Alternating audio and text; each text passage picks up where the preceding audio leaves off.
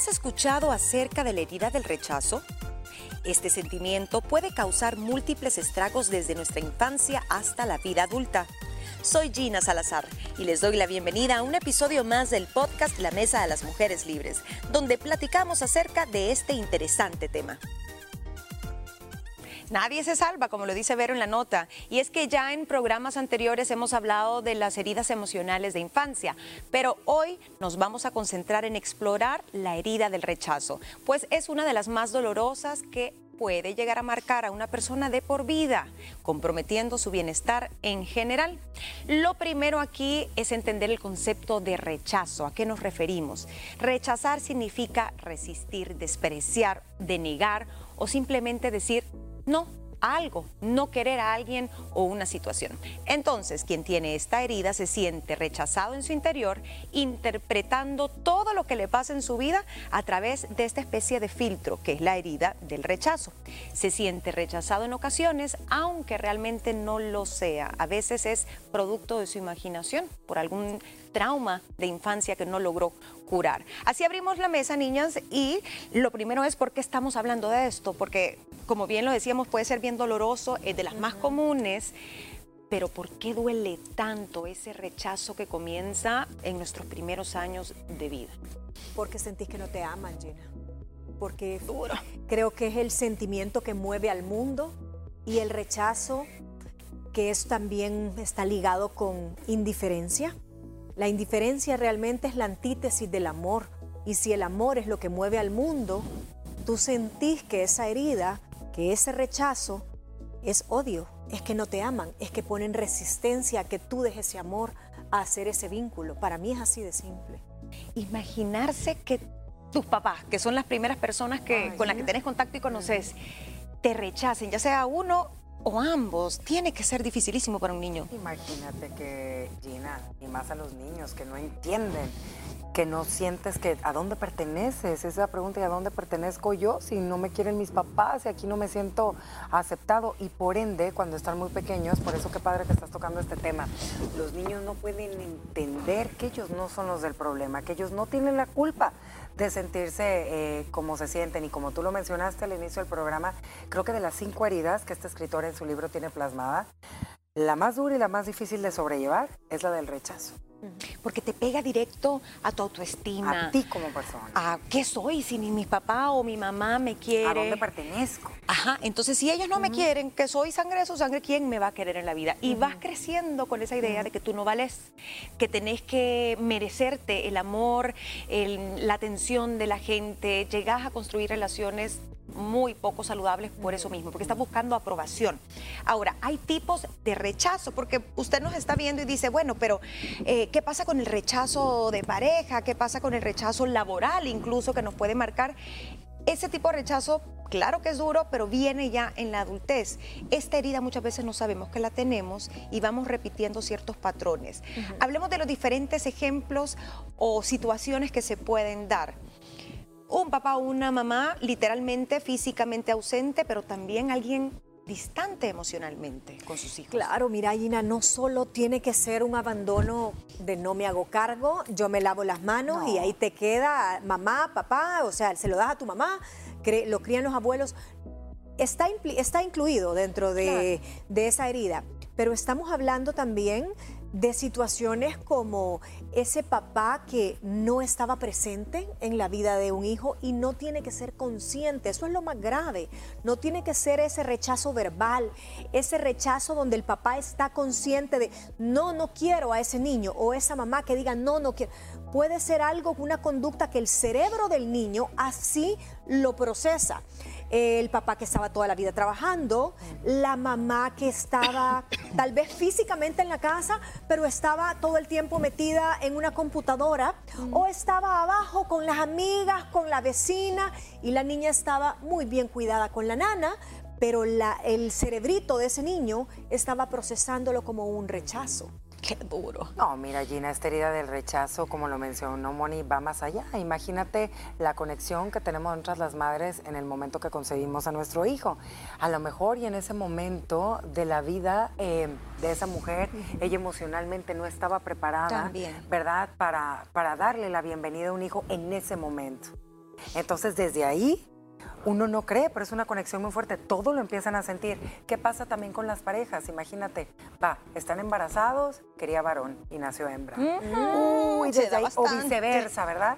Uy, entonces desde ahí uno no cree, pero desde chiquito todo lo traemos, todo lo traemos desde que estamos en el vientre de nuestra mamá y tristemente cuando lo venimos a sacar a relucir es en la adultez, cuando nos damos cuenta de nuestro tipo de relaciones, de nuestros actos. Eh, y otro tipo de rechazo que yo creo que suele ser también y que tenemos que ponerle ojos cuando vienen los hermanos nuevos.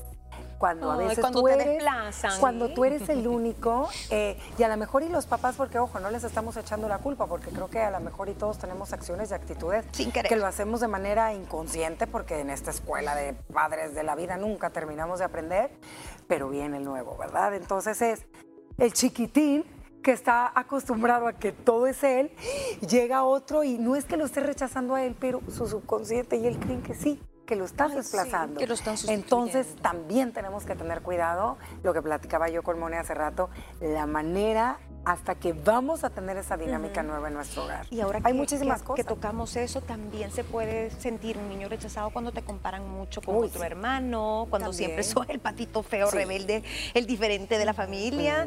También te puedes se- sentir incomprendido cuando papá o mamá te dicen no se lloran, no se expresan los sentimientos, guárdeselos. aún siendo el hijo único, Gina. Paradójicamente, pero cuando oís desde chiquito, ay, con el- los problemas que me dio este niño desde el embarazo, un parto complicado, yo solo con uno me quedo, porque meterme a otro hijo es una locura. Eso es un rechazo también que le estás metiendo a él o a ella en el subconsciente.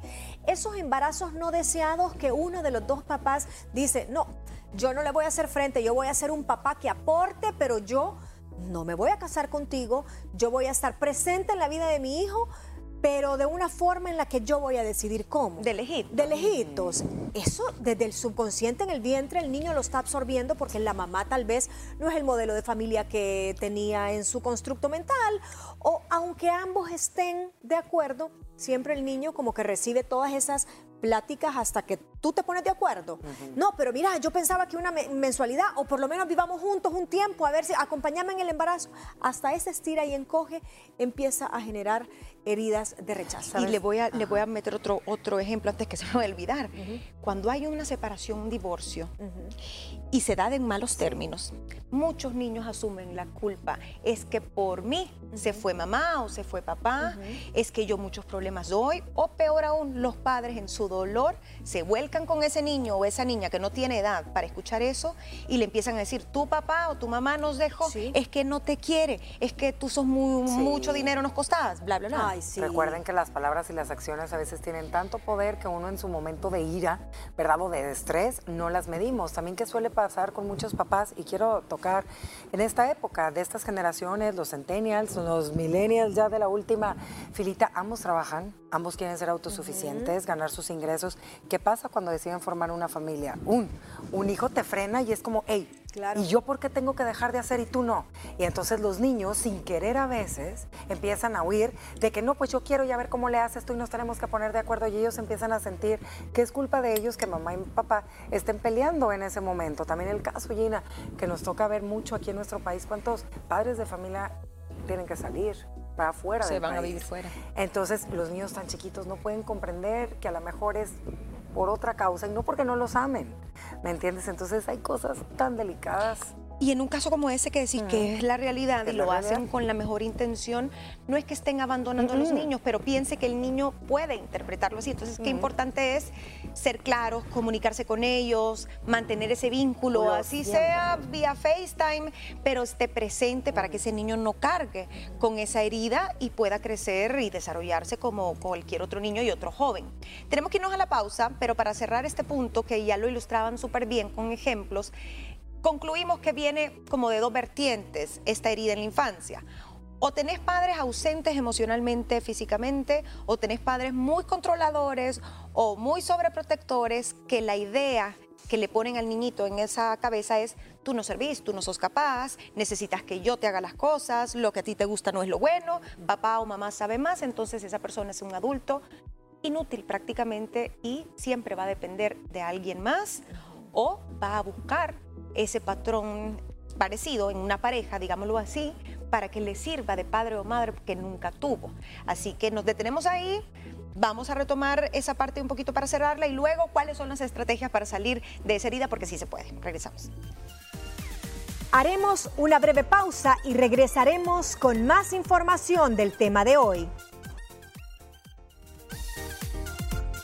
Continuamos en esta segunda parte de la Mesa de las Mujeres Libres. Gracias por escucharnos. Hablamos de la herida del rechazo, cómo empieza la infancia con esa relación o ese vínculo poco sano con los padres, vínculos distantes, ambivalentes, de mucho conflicto o simplemente hay mucho control, mucha autoridad y el niño o la niña pues carece de personalidad, de autoestima, se siente solo, abandonado y que no se merece el respeto y el valor de absolutamente nadie. Hablábamos de que esto empezaba en la etapa, pero se prolonga a la adultez y por eso es que hay que aprender a sanarlo cuanto antes mejor. Pero antes de saber qué hacer, ¿cómo reconocemos si tenemos esa herida, niñas? Y yo creo que eso es bien difícil. Hay síntomas de comportamiento, hay síntomas de actitudes, de palabras que uno dice que te pueden dar seña, un, un indicador que ahí estás. ¿Qué se les ocurre? A ver, los psicólogos dicen que lo primero en este tipo de personas es que son muy huidizas, tienen esa máscara de la vergüenza, no quieren ser el centro de atención, no socializan. ¿Por qué? Porque temen ser rechazados. Son personas que también somatizan, son personas que, eh, que somatizar, que empiezan como a sentir enfermedades que, o sea, somatizar es como que decir, me duele eh, en la cabeza y tengo una enfermedad y empiezan tal vez a querer poner la atención en el centro llamado salud. Son personas eh, que les cuesta relacionarse socialmente, porque es diferente ser huidizo a personas que, son distantes socialmente, no les gusta como ser eh, exhibidos en público, no les gustan las reuniones sociales, porque también empieza, y si no me les gusta cómo llego, y si me critican, y si tengo que saludar a mucha gente, el miedo al rechazo. Mira, son personas, Gina, también que, no digo que todas, pero que la mayor parte de las relaciones que llegan a tener en su vida son tóxicas. ¿Por qué? Porque tienen tan baja su autoestima debido a que se sienten rechazadas que no saben cómo lidiar y en el momento que a lo mejor y pueden tener la oportunidad de tener una relación sana y eso, ellas mismas o ellos mismos hacen que no funcione por eso. Entonces creo que sí es un patrón de conducta te ha de costar un montón, Gina, poder darte cuenta que lo tienes y trabajarlo, pero entre más rápido mejor. Miedo al compromiso. Sí, miedo al compromiso. Miedo que te rompan el corazón. Sí. que este o está demasiado bueno para ser real. Algo, me, con algo me va a salir con otra familia. No me va a querer. mujeriego, no me va a querer, me va a maltratar. Mejor termino ya. Te autosaboteas. Te autosaboteas. Y también a nivel profesional. Sí, en el Gente que a lo mejor es brillante y le dicen, mira, fulanita, eh, queremos entrevistarte para este puesto financiero en este banco y tal. No. Chivísimo. No, no, yo no estoy lista, yo no me lo merezco. Cuadros depresivos, Gina, Cuadros depresivos. Cuadros depresivos es eh, súper común. Eh, eso del autosabotaje es, triste, porque tú sabes que sos capaz y que estás dejando pasar la oportunidad tal vez de tu vida, laboralmente hablando o emocionalmente hablando, cuando es una pareja, pero decís, no, no, total, ¿para qué? Si en el camino todos los hombres son iguales. Y sabes que también son eh, personas que, pues lamentablemente, debido a eso que sienten, se cuestionan todo el tiempo qué es lo que yo hice o qué es lo que tengo yo para que no me quieran y me acepten en ningún lugar, porque obviamente pues ellos ya vienen, ¿verdad? Con este bucle de que creen que por ellos nada, nada va a funcionar. Igual cuando entran a un trabajo, a veces no duran ahí. ¿Por qué? Porque dicen, ah, no, yo entré ahí, me siento rechazada, no, a mí me vieron mal, no me quieren, yo no encajo ahí cuando no es cierto. Se creen inmerecedores de todo lo bueno que el universo o Dios les manda. Inmerecedores. sabes, sabes que estaba escuchando de una psicóloga que me llamó muchísimo la atención? Dicen que las personas que llegan a tener pues este tipo, ¿verdad?, de, rechazo a sentir así desde la infancia, que con, que con tu mamá o con tu papá, con el que te, con el que choques más, con el que te cueste más, dicen que con él es con el o con ella, que es la que tú sientes ese rechazo. Con el que tienes que trabajar. Con el que tienes que trabajar más. A veces dices, es que con mi papá choco muchísimo, pensamos de una manera totalmente, no entiendo el por qué, no entiendo el por qué. Dentro de ti tienes que poderte rascar por ahí para ver qué es lo que hay porque es un rechazo que tú percibes de él desde tu niñez. Y dicen que es con la que más te... y a lo mejor no es falta de amor. Y no es falta de amor. choques y tú lo interpretaste como no me como quiere. Un rechazo. No me quiere y fue un rechazo que quizá ni el malo del cuento, el papá, sabe, que hirió con esa arma del rechazo a ese hijo. Y a veces ni siquiera te das cuenta durante grandes años, lapsos y años de tu vida, hasta que surge una relación importante, un matrimonio, un o te un noviazgo, o te convertís en mamá, o llega un momento de una crisis familiar a donde tú tenés que tomar decisiones y enfrentarte con el progenitor y, y decís, ¿pero qué me está pasando? Son las heridas. La herida no te das cuenta hasta que te la rascan y se abre. Y que empezás que no podés. Incluso, bueno, cuántas relaciones no se vuelven bien tóxicas y bien obvias, como, como tú decías, de mamá a hija o papá a hijo o viceversa, de que era, es tanto el rechazo que tú generas después hacia ese padre o esa madre que se terminan las relaciones cuando hay tanto amor de por medio y solo es de hablar y de ir a un psicólogo o a un psiquiatra y tratar de sanar esas heridas. Rencor y frustración con los demás, viven enojados con la vida, son perfeccionistas. A mí esta sí me llamó la atención porque dije... Perfeccionistas, pero... O sea, si tienen autoestima bajo, digo yo, si no se valoran muy bien, ¿por qué quieren hacerlo todo perfecto? Dije, o sea, me pareció contradictorio, pero pues hace sentido que sintiéndose ellos tan inferiores, tratan de suplir esa carencia con, no sé, de ser muy buenos profesionales. El control. El control. El control. No tienes el control de cómo te amen, pero sí podés tener el control de, lo que eh, ser un trastorno obsesivo compulsivo en la perfección del trabajo, te volvés hasta un poquito antisocial porque a veces no, no encajas en los patrones de que pedís los reportes de la oficina de tal forma y si no es así, no está bien o no podés delegar por tu mismo perfeccionismo. Controlín, controlinas, ojo, alteraciones nerviosas, claro, lo que decía Moni. La parte de la depresión, obviamente, demasiada carga emocional, pero también son personas que somatizan físicamente, ya así que hay que la colitis, que me siento mal, que le da gripe cada rato, etcétera. Conductas destructivas, adicciones, ojo con eso. A veces uno no sabe porque ah, es que me bien rico el trago, se siente bien rico hacer y tal, tal pregúntale a Alejandro Fernández. O pregúntale a Alejandro Fernández, ¿será que tiene complejo de abandono? Mira, vamos a investigar porque lo que vimos en el palenque. no, o sea, no, quiero eh, generalizar, pero el giro de los artistas, que muchas veces tienen que irse de gira y dejar a los niños. como hacen los cantantes y todo. Y, Aquella gran culpa también, sí, ¿no? mira Luis Miguel. Sí. Ah, en él estaba pensando ahorita. Él tiene esa herida de rechazo, claro. que el papá estaba encima. Porque el papá, pero, ve cómo era. Híjole, a pesar de que estaba ahí, claro ejemplo. Él quería que hiciera las cosas como, como él, quería. Un papá eh, presente, claro. ¿verdad? Pero con una finalidad con su hijo. Pero presente solo porque le sacaba, era su vaquita de la leche condensada. E imponía. Imponía, pero no era presente con un vínculo emocionalmente. Emocional. Increíble, pero se da, se da. Y repetimos, y, sí es importante aclararlo, esto no es falta de amor, no es que usted, mamá, papá, que va el padre, qué barbaridad. No, a veces lo hacemos como padres sin querer, pensando que les estamos haciendo un bien, pero recuerde que la madurez llega muy tarde, entonces los niños pueden crecer con este tipo de dudas.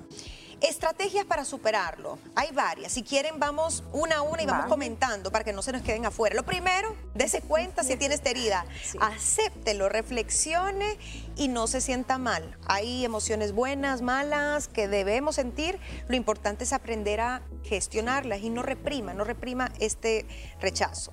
Reflexionar sobre la experiencia y tratar de aprender de ella para poder crecer. ¿Qué opinan de eso? Sí, mira, reflexionar una vez he dado cuenta. Aquí el llamado es cómo te das cuenta. Si vos no sabés que tenés una, una herida, solo sabés que tenés conductas intransigentes, sabes que te cuesta relacionarte con tus progenitores, que tenés cierta eh, inclinación a ser depresiva, pero ¿cómo sabes que es esa herida? Entonces, desde el momento que tú tenés ciertos síntomas es ir a donde una psicóloga y hay cinco heridas, ¿verdad? que te digan si es la del rechazo, la del abandono, la si las tiene todas. Ay, no. Y de ahí reflexionar, ok, que es el punto donde estabas, ok, reflexiona por qué se me hizo esa herida, cómo la puedo trabajar. Nunca es tarde. Y empezar a introspectar. Ah, entonces quiere decir que yo por esto es que actúo así, así, así. O sea, hacerte ese examen de conciencia. Sí, Difícil, racionalizarlo. Practicar la autocompasión, tratarte con amabilidad, cuidarte, tu mente y tu Cuidarte. cuerpo. Mira, quererte, ya después de haber pasado los dos puntos que ustedes comentaron, cuidarte, quererte y perdonar. Miren, cuando uno crece, ya estás más madura, te conviertes en mamá o a lo mejor y no tienes hijos, pero ya estás más madura. ¿Verdad? O maduro, en el caso de los caballeros. Ahí uno puede analizar y darte cuenta que a lo mejor en el momento que tus padres te concibieron, ellos estaban pasando por un momento pues difícil emocionalmente, ¿verdad? Uno ya puede entender como adulta, como madre que eres, eh, que a lo mejor y ese momento para tu mamá fue muy complicado, que, pero no por eso te dejó de amar. O puede ser que en aquella época tus papás se quedaron sin trabajo y no tenían ayuda, entonces andaban con el genio así y a ti te descargaban todo. Pero eso, llegar a, ese punto, te lo da la madurez y te lo da la ayuda de, saber los puntos que ustedes dos dijeron, porque si no, no. Con un psicólogo, un especialista, un coach, no importa. Eh, algo que decías, no perdonar, papás, pero perdonar. también perdonarte a ti mismo, porque a veces la culpa te persigue y crees que tú sos el que tal vez ha rechazado a los padres, a lo mejor no. Fuiste la víctima, pero también, y si hiciste algo malo en el camino para vengarte por ese rencor, te has traído por años, perdónese. Conectar con otros, no se aísle, porque eso de ser huidizo y dejar a las amistades, a la familia, no está bien. Todos necesitamos estar acompañados. Y por último, practica la gratitud y suelte, suelte todo lo que le duele y quédese con lo bueno que tiene, no se enfoque con lo que no tiene y trabaje en su bienestar. La herida del rechazo, niñas, se origina y marca en la infancia. Hasta la adultez, sabemos, vienen las consecuencias, pero te impide que seas feliz. Eso es lo triste. A pesar de lo bueno que tengamos, cuando tenés ese velo, ese sesgo, no lo ves, no lo disfrutas. Por eso practica la aceptación, el amor propio, lo que hablamos, perdón, conexión con los demás, empatía contigo, compasión, y así vas a comenzar a vivir plenamente la vida que querés, porque la vida es una, no deje que tu pasado te defina. Con esto terminamos la mesa, con esa reflexión, vamos a la pausa. ¿Qué opinas al respecto del tema? Recuerda que puedes ponerte en contacto con nosotras a través de redes sociales. Nos encuentras como arroba liberadas TCS. Y también nos puedes sintonizar de lunes a viernes a través de la señal de Canal 6 a las 12 del mediodía. ¿Te cuesta dejar el pasado atrás o vives pensando en lo que pasará mañana? Acerca de cómo vivir en el aquí y ahora, platicamos mañana. No te lo pierdas.